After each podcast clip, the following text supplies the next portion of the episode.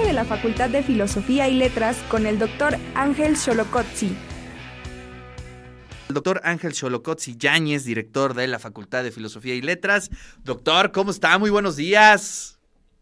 ¿Qué tal, Ricardo? Buenos días y buenos días a todo el público que nos ve y escucha. Bueno, pues Ara hoy no vino, se reportó enferma, pero le mandamos un gran abrazo a la doctora ñaca ñaca.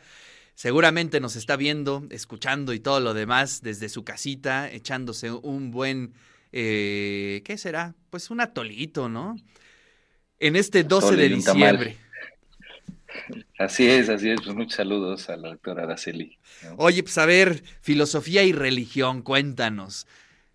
Tema del día, pues, hoy, Así es, sí, como, como estamos en el 12, 12 de diciembre y es eh, día de importante para la cultura y la, religiosidad mexicana, pues eh, conviene hablar un poco sobre, sobre estos asuntos, ¿no? que, que sabemos son eh, cuestiones eh, importantes, eh, son cuestiones que, que, no hay que dejar de lado, que forman parte de nuestras posibilidades en el mundo, que es un poco la forma en la que hemos abordado estas tematizaciones desde la filosofía, con posibilidades en las que nos encontramos y tematizamos este estar en el mundo. Y una de ellas es precisamente esta relación con la radical alteridad. En qué medida se puede eh, pensar o se puede llevar a cabo una relación con esa eh, radical ah, alteridad, pues que en muchas eh, ocasiones ha sido nombrado como Dios o en plural también como dioses, ¿no?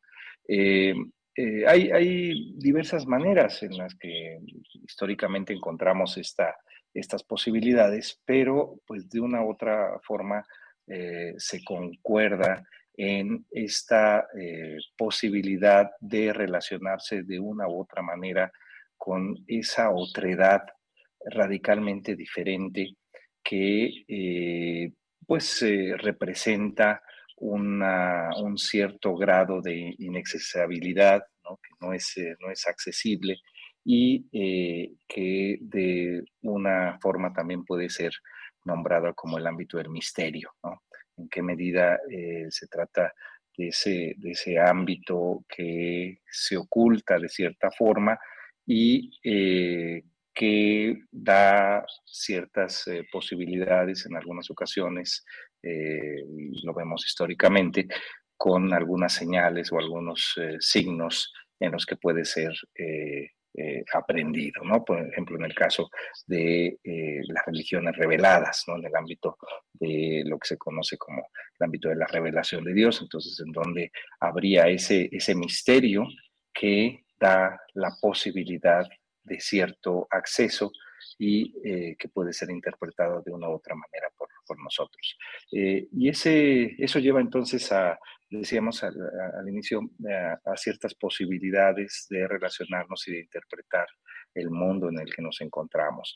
En muchas ocasiones esa eh, necesidad de, relación con, con, esa radical alteridad eh, tiene su base en la experiencia del mundo como lo vivimos cotidianamente, especialmente en el ámbito de la preocupación, en el ámbito de la inseguridad, o en el ámbito de ciertos fenómenos a los que nos enfrentamos y que se mantienen precisamente en ese ámbito de lo cerrado o en ese ámbito de eh, lo oculto, ¿no? como es el caso de la muerte. ¿no?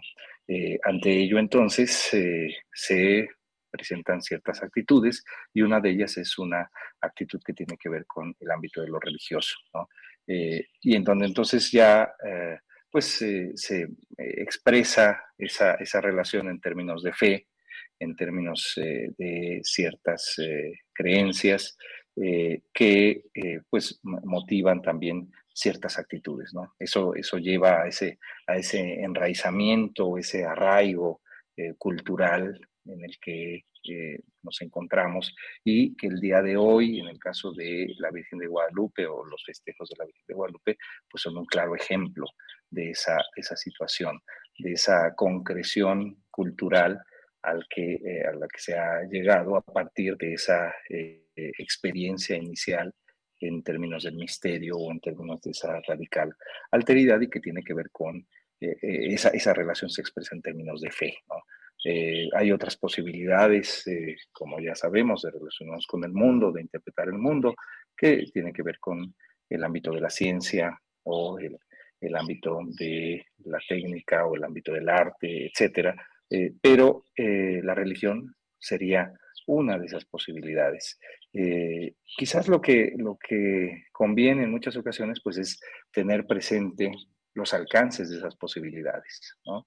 Eh, eh, en qué medida eh, esa, esa, manera de relacionarnos con el mundo, con los fenómenos que podemos apreciar, tienen sus posibilidades y sus alcances y no necesariamente tienen que ser mezclados unas posibilidades con otras, ¿no? que eso ha llevado a múltiples discusiones que pues no, no encuentran salida cuando se intenta justificar un ámbito al que no le corresponden esas posibilidades, ¿no? especialmente, por ejemplo, el ámbito de la ciencia y el ámbito de la, de la fe. ¿no? Yo creo que eh, es una, una, posibilidad respetable, es una posibilidad de, de respetar precisamente el ámbito del misterio y eh, a partir de ahí, pues las posibilidades que, que se dan, eh, como ya vemos en el caso de, del ámbito cultural. Quizás una, uno de los, de los asuntos que podría mencionar desde la filosofía, pues es, por ejemplo, eh, un filósofo muy, muy conocido que sale en muchas películas, yo creo que es el filósofo que más mencionan en películas de Hollywood, que es Nietzsche, ¿no? Eh, Friedrich Nietzsche. Eh, y, y, que sabemos hacer una, una crítica fuerte al cristianismo de manera, de manera especial, pero decíamos en otra ocasión, hace una crítica por la base metafísica que sustenta el cristianismo, ¿no? precisamente por ese, esa, esa, esa base que, en, la, en la que se apoya, pero no niega la posibilidad de, la religión, ¿no? de, esta, de esta posibilidad del religar, esta posibilidad de, eh, digamos, relación con esta radical alteridad. Eh, pero, claro, Nietzsche la, piensa en términos de eh, sus propias posiciones filosóficas en el sentido de afirmación de la vida. ¿no? Entonces, él estaría, digamos, a favor de una posibilidad religiosa eh, a partir de un Dios que afirme eh, la vida, no un Dios que, la niegue. Esa sería parte de la crítica que hace Nietzsche, que es conocida en ese sentido, y que sabemos pues va a, también a ser eh, expresada por otros filósofos como Marx y, otros en el sentido de el carácter enajenante que puede tener la religión, ¿no? Pero ese sería ya un uso que se da, un uso derivado del ámbito religioso o de la religión misma en un carácter de dominio o de enajenación. ¿no? Ahí estarían las críticas porque finalmente se está olvidando o haciendo de lado el sentido originario de ese fenómeno del religare en términos de esa relación con la radical alteridad.